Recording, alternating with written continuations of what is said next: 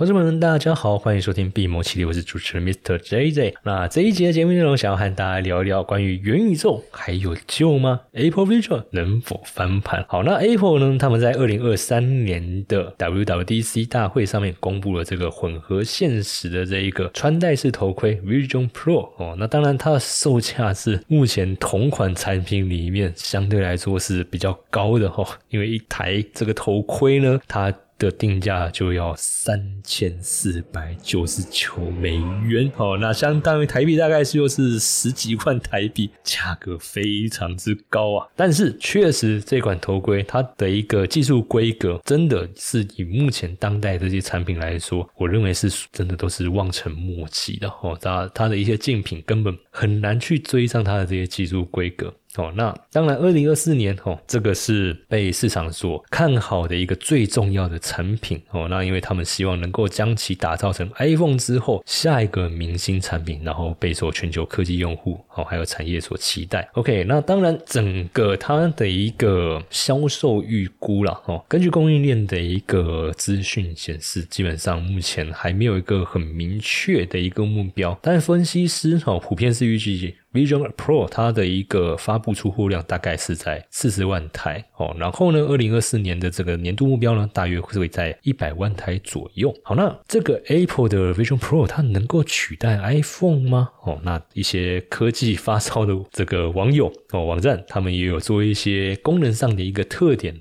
哦的一个整理。好，首先 Apple Vision 这个 Vision Pro 哦，它有哪些神奇的一些魅力？好，基本上它是一个头戴式的头盔嘛，所以我们可以把它想象成就是一个那种大型的那种护目镜，然后就是一个荧幕贴在你的那个脸前面哦，贴在你脸前面。好，那既然有一个大型荧幕哦贴在你眼前面，那这一个荧幕呢，他们所采用的这个技术规格是由 Micro OLED 将两千三百万的这个像素直接哦直接载入在。这个显示器里面，所以因为我们又是这种头盔，我们又是属于这种近距离在观看的，所以它能够呈现的这种，不管是颜色的饱和度啊，还是这种细节的这种锐利度跟清晰度，都比其他同款哦，其他厂商所做的这种同款的那个产品要来的更好。好，然后在他们在这种 AR 跟 VR 这种技术上的一个突破，我认为也是其他厂商目前还没有达到的一个水准，就是在使用的过程中哦，就使用的过程中，它可以直接做 AR 的这这一个增强现实。AR 的这个增强现实，也就是说，我可以观看目前现实世界生活的一个景观。那同时，我还有一些那种浏览器的一些使用者界面，同时在我的这个这个头盔里面哦去呈现。那或者说，我要进入一个完全虚拟的一个沉浸式体验，它也可以哦，它也可以直接去做一个哦非常直觉的一个切换。因为目前大部分同款呃，就是这种不管是 Meta 还是这个 HTC 或是 Sony，他们在做这种头盔，基本上你要么就是直接完全进入这个。VR 的一个呃虚拟场景哦，它比较没有办法去做这部分的一个切换运动。那 Meta 的话，它有一部分的一个应用软体，它是可以去做这部分的一个 AR 跟 VR 的一个切换哦。那相对其他品牌来说的话哦，这个部分 Meta 算是有在做这部分的一个开发，但是 Apple 他们在把这个部分又做得更好。然后他们在 Apple 的这个 Vision Pro，他们在这个感应器还有追踪系统又配备了这种高精准度的这种感应器还有追踪系统，比如说像。眼球追踪啊，还有手势识别啊，提供比较直觉的一个互动模式哦。因为像我自己有用过那个 Meta 的那个 Quest。呃，我是用二代哈，我是自己用二代。像它的那个头盔，基本上它就只能透过你转头哦来去做那个视觉上的视角上的一个变换。那你没有办法说就是直接转动眼球，然后就去做一些场景上的一个，比如说转换啊，或者是说视角上的转换。但是 Apple 这个 Vision Pro 它可以直接做到哦，它可以直接做到这样子的一个操作。好，然后 Apple Vision 他们也有做这种所谓的一个无边际工作空间哦，那主要就是让它使用这种无边的这种荧幕面积来提高这种生产力，因为像我自己在用这种传统的这种 PC 三 C 的话，如果是桌机的话，呃，我会去使用三个荧幕，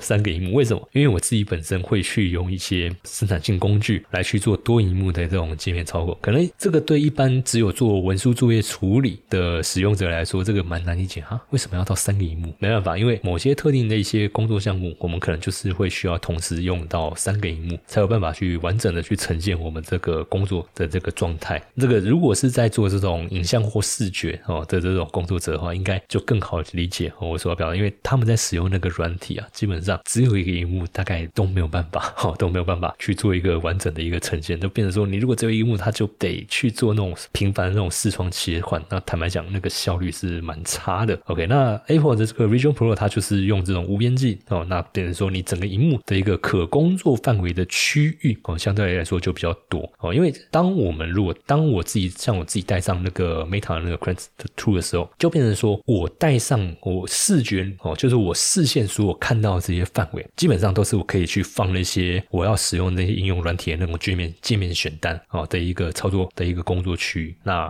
Apple 的那个 Vision Pro 他们也也有这方面的一个设计哦。那只是说呃，像 Meta 我自己在使用的话，它那个工作区，它其实虽然说你的那个视角环境，它可以是那种三百六十度那种全周天的那种视角，没有错。可是它工作区，它就会帮你固定在特定的范围之内。那三代的话是有是有做改良啊，就是你可以去随时调整你那个工作软体的那个界面，也不一定是工作软体，可能是 YouTube 这种修剪软体和之类的。比如说像 Chris Street 他们的那个，目前我觉得相对来说比较棒的一个应用就是，哦，比如说我在做料理，那可能有些新手的哦，新手的那个呃料理哦，新手的那种料理者哦，他可能对那种食谱啊哦。配料啊，哦，或者调味料那个调配比例可能还不够熟悉嘛？那你说他要一边看着食谱，然后一边在那边做菜，就没那么方便嘛？诶，可是如果说是戴那个头盔的话，哦，戴那个头盔的话，他就可以一边看那个料理教室影片，哦，或者那种视讯教学影片，就边看，然后就是把它放在比较不会妨碍他做菜那个主要视线的那个角落，那他就可以边看，然后就边跟着操作，哦，就边跟着操作，感觉就好像那个料理老师他就直接站在你旁边这样跟你讲，只是说他不是真人，他是。在他的那个头盔的那个视线范围里面去放一个播放影片，好，然后我现实之中我还是可以去做切菜啊、调味啊，然后去做这些料理这样子。旁边刚好就有一个影片，哦，可以直接这样做播放，哦，可以去这样做播放。那因为这种虚拟头盔嘛，它在操作上，哦，它基本上就是用手势，就我们的那个手去做那个感应的，呃，也不是说那种物理上的感应，它基本上你就是那种有手势的那种摆动，它就可以直接去移动它的那个影片的那个视窗。像听众朋友可能觉得说啊，刚才这样的场景，那跟我直接放一台手机或是平板，就直接放在旁边这样看，有什么不一样？哦，不一样，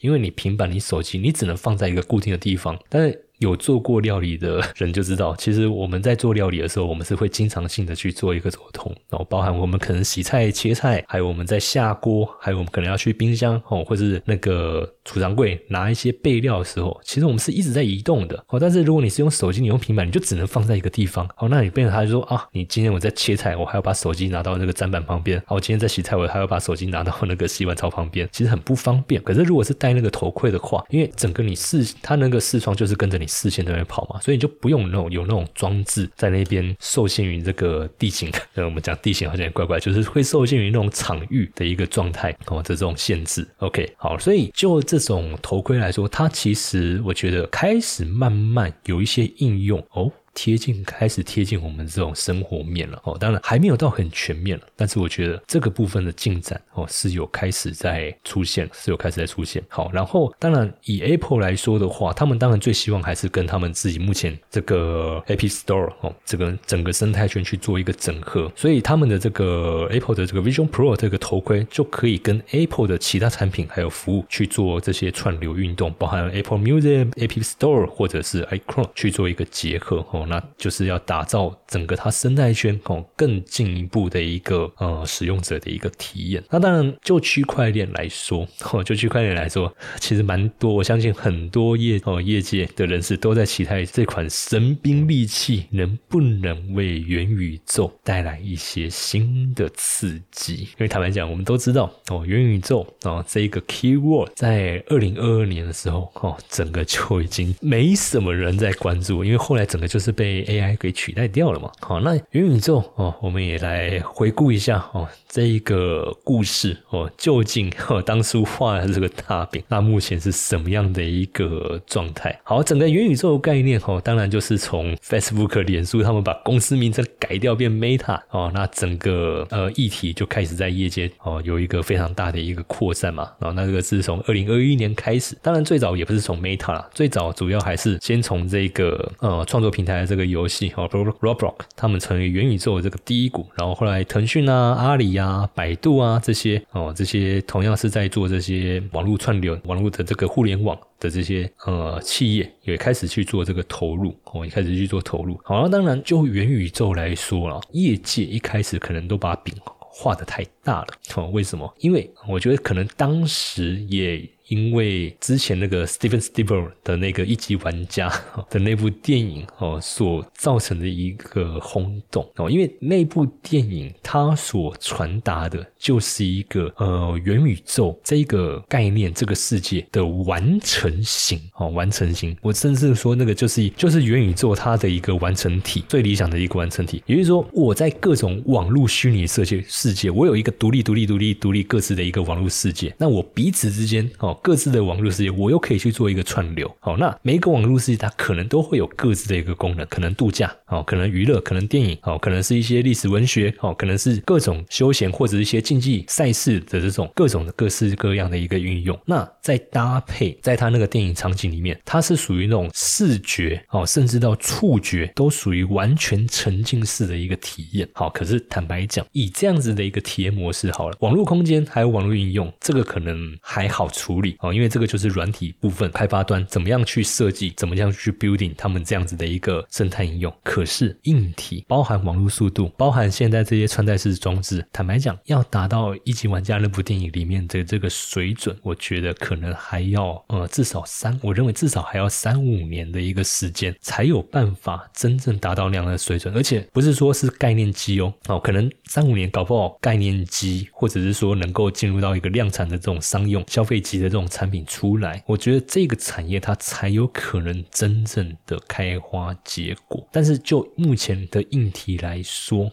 哦，就目前的硬体来说，Apple 的这个 Vision Pro 可能在视觉的这种体验上可以符合达到这样子的一个层级。可是呢，在触觉上呢，哦，因为我们在电影里面看到的嘛，大家一定都会把自己一定都会对元宇宙这样子的一个场景怀有一个期望，就是说，哇，我整个人就好像是穿越到一个异世界，来到不同的世界，完全不同的世界。那我除了视觉上、听觉上的这样子一个感官的一个体验之外，我在触觉之上，哦，我在触觉。之上，我能不能也有相同这样子的一个体验？那坦白讲，现在的一个技术硬体还真的距离这样子的一个实现啊，我觉得都还有蛮大的一个落差。好，所以嗯，可能在经济环境好的一个情况之下，也许资本市场的一个资金的一个大量的一个溢注，有机会可以加速硬体这部分的一个开发。可是我觉得运气，我觉得这个产业运气不好就不好在于说，它刚好遇到 COVID nineteen 哦，它刚好遇到 COVID nineteen。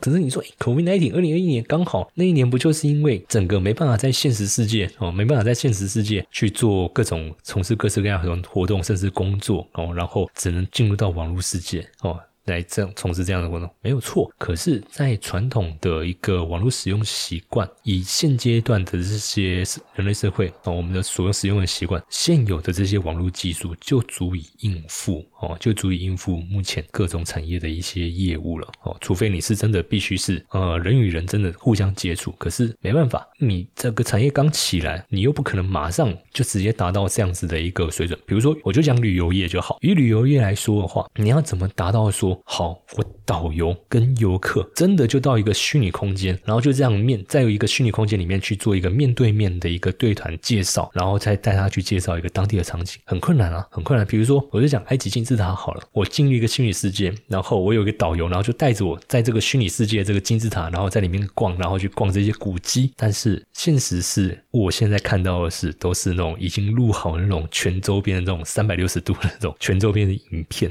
哦，那这种就是预录的嘛。那可能就一个导游在那边解说解说解说解说。那坦白讲，这个我可能第一次看，我会觉得哇，这个拍的真漂亮哦，画质真好。可是我没有办法去自由的跟这些场景做互动啊。哦，那久了以后。哦，久了以后，现实跟期望的一个落差，哦，现实跟期望的落差，坦白讲，资本慢慢的就会对这个产业哦失去兴趣。你知道比特币也能像 ETF 一样一样轻松存吗？比特币的减半行情即将来临，你也想要跟上这一波热潮吗？我将会针对比特币如何聪明存出一桶金来开一堂线上课程。我将会和大家分享为什么不能透过2024年的减半机会，还有华尔街为什么正在拼命的存比特币，以及居然有比平均成本法更聪明的存币策略。如果呢你也对这个议题感兴趣，欢迎报名这场免。免费的直播课程，点击资讯栏连接直接登记，或者是加入我们的官方 LINE 小老鼠 iu 一七八，输入关键字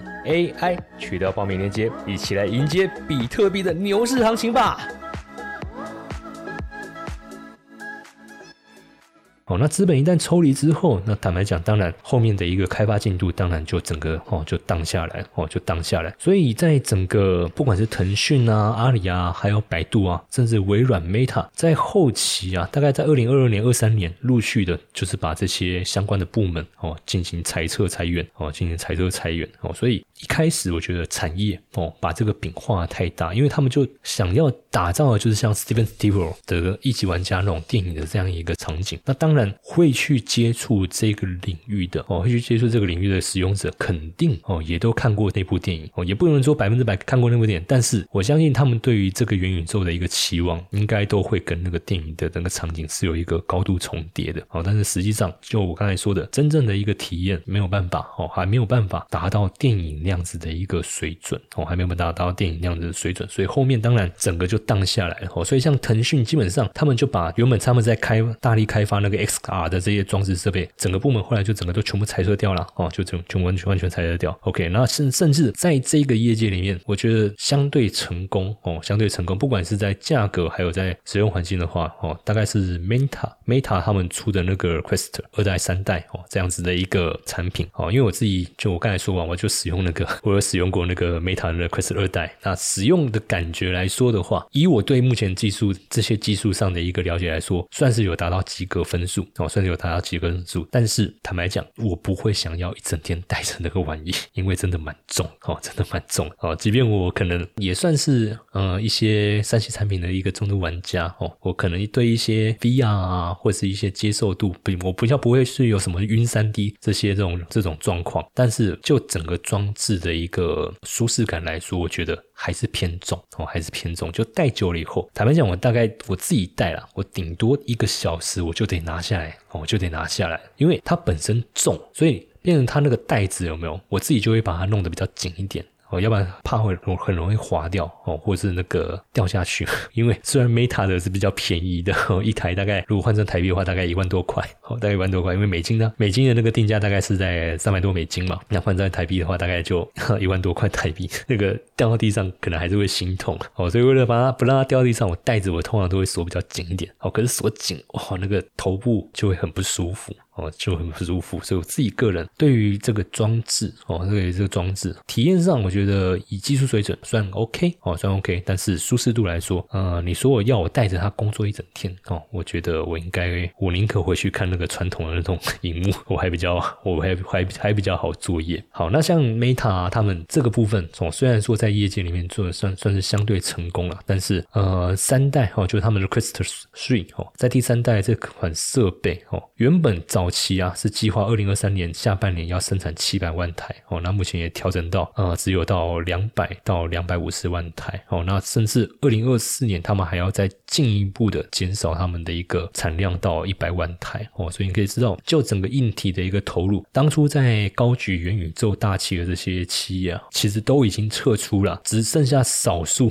几个资本还算雄厚的哦，还在那边撑哦，还在那边撑。那硬体的是一个。使用上哦。体验没有达到玩家需求，那坦白讲，软体哦，就目前来说，我觉得也还没有达到一定的一个水准哦，还没达到一个水准哦。因为所谓沉浸式体验，沉浸式体验哦，就我刚才说，以旅游来说，我希望我不是只有在视觉上看到那些风景，我希望的是我还能去跟那些场景。去做互动哦，比如说我们去旅游地区嘛，我们总是会想要去坐在当地的那个哦，比如说长城哦，万里长城，万里长城，我去看哦，我去逛，我有没有那种真的实际在走那个长城的那种感受？那个坡度、那个高度、那个高低差哦，还有那个吹过来的风，OK，坦白讲。没有啊，现在这种哦，现在这种这方面相关的应用，就是拍个影片给你看哦，然后解说员在旁边介绍介绍介绍介绍，OK，所以实际的情况就是我在看一个高画质哦，然后呃三百六十度角度的这种影片的一个介绍影片。那坦白讲，我不可能再看第二次了啦，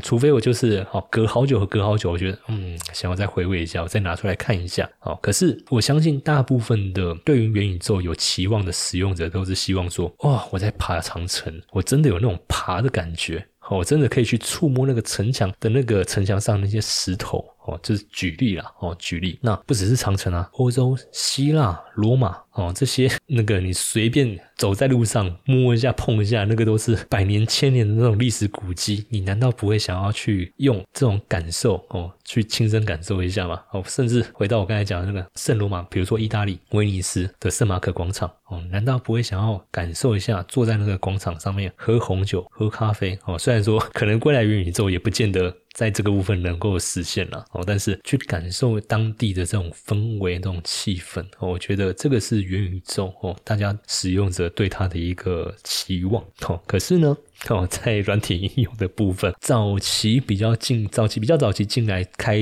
设这个平台的这些哦，比如说以 Meta 的这一个 Horizon Worlds 使用的一个用户啊，哦，使用的一个用户就有 YouTuber 哦上去实际去探访哦，因为曾经有网络爆料说，整个 Horizon Worlds 只有三十八个真实使用者，那个使用者的那个那个稀有度啊，比那种稀有动物还要 还还要更。稀有，呃，如果换算，如果用现实场景来来比喻的话，就是一家店服务生比客户还多哦。这个我想听众朋友应该很好理解，这样子的一个场景就很尴尬哦，很尴尬。OK，那 YouTube 我就有 YouTube 上去去探访整个状况，那当然没有像网络爆料那么凄惨，只有三十八个真实用户，但是坦白讲也没有乐观到哪里去哦，因为就 Horizon Worlds 的整个每日的那个活跃哦，活跃用户大概也就一千人上下哦，那如果是一些比较热门榜 Top Twenty 的这种比较热门榜这种，我们讲虚拟星球或者讲虚拟应用平台的话，整个玩家总数大概也只有九百零二人哦，九百零二人哦，所以就哦应用软体哈，应用生态这个部分哦，现在其实这个热度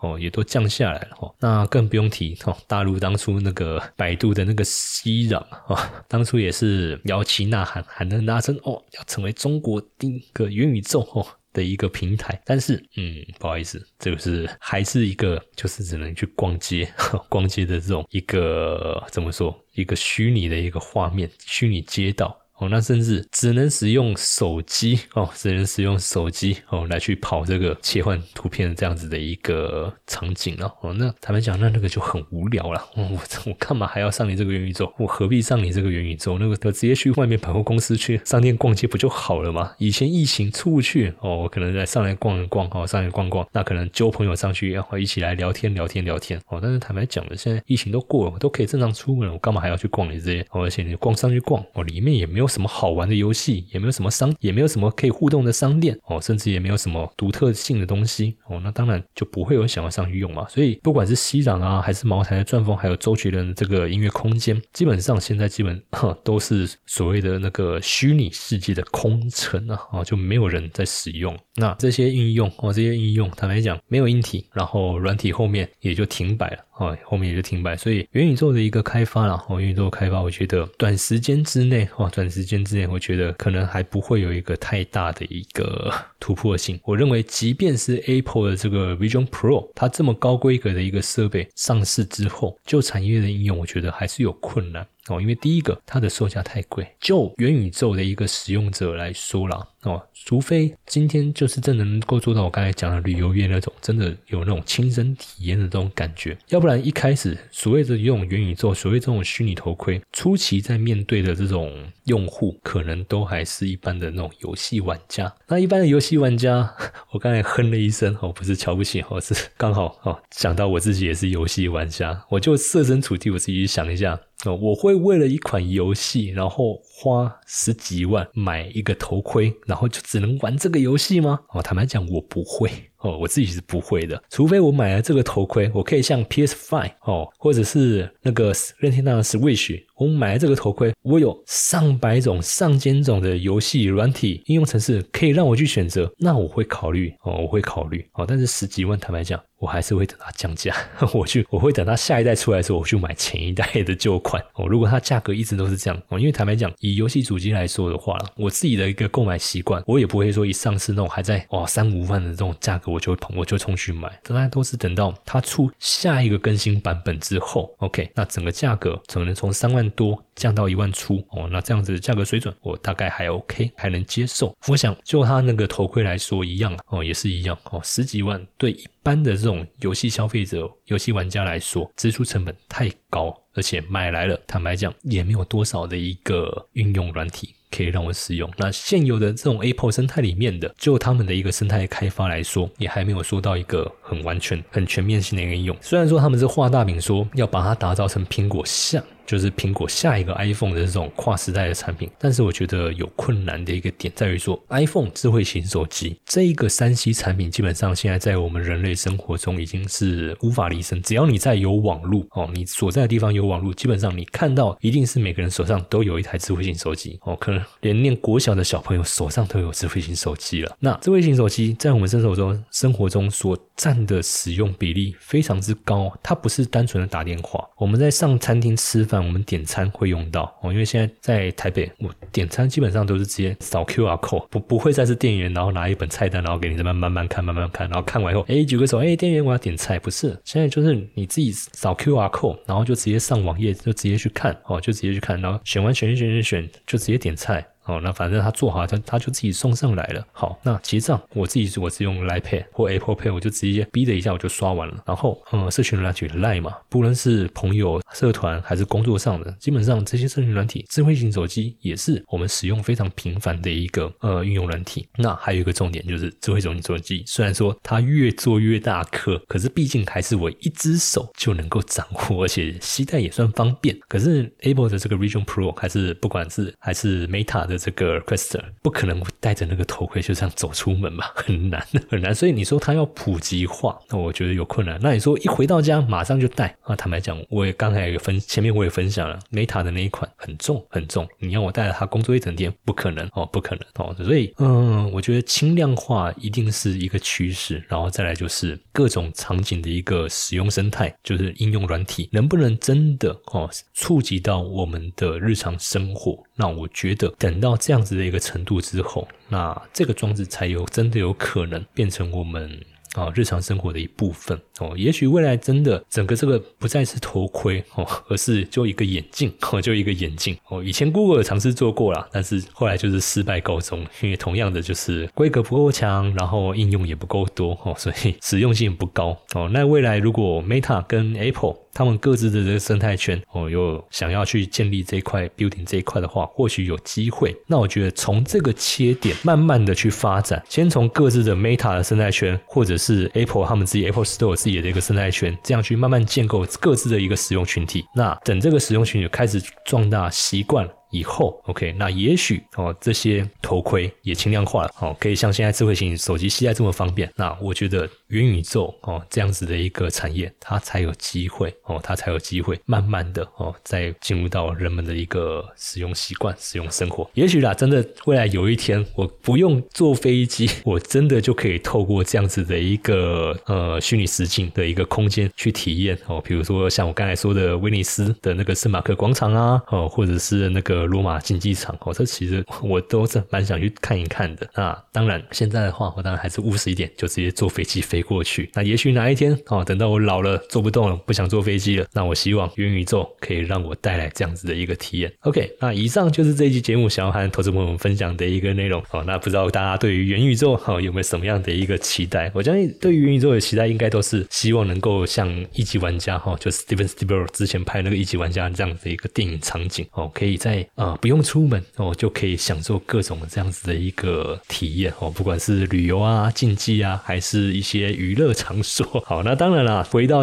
比较务实一点的哈，区块链哦，区块链。坦白讲，以现在区块链这样子的一个产业发展哦，当然未来使用哦，使用的一个生态哦，生态环境哦，必须不断的一个扩展哦。那未来哦，整个一个使用的一个环境里面哦，整个在运用的一个媒介上，加密货币，我相信就会是这个产业非常重要哦，非常重要的一个流通的一个媒介哦。那所以我自己哦，我自己也是利用哦，现在还没有太多人知道这件事情的时候，哦，我自己去想办法去储存我的一个比特币。这个方式哈，这个方式也是结合我过去在传统金融运用选择权哦，这种 cover put 的这种策略操作概念来去做储存哦，来去做储存哦，它又比那种定期定额要来的更有效率。为什么？因为定期定额其实就跟你做那种副委托啊，还是基金啊，反正你就是一笔钱放在那边嘛啊，反正时间到它扣扣扣，它这样扣完，然后呢，然后呢？但是如果我是用这种我刚才说的这种 cover put 这样子一个策略来架构的话，哎，我除了在存比特币的同时，我还有机会我可以去累积我 U 币的这样的一个被动收益。OK，那这个就是以前我们在做选择权，我们可以去收那种权利金收租这样子的概念，而且比特币这样子的一个工具，这种收租我们讲收租的这种工具，它还不用去承受呃选择权这种呃传统选择权工具的一些产品复杂性或者是一些价格波动的风险，不用哦，不用，反正时间到了，我就两种结果，一种结果我存到比特币，另一种结果就是我拿 U 币的被动收益，没有第三种。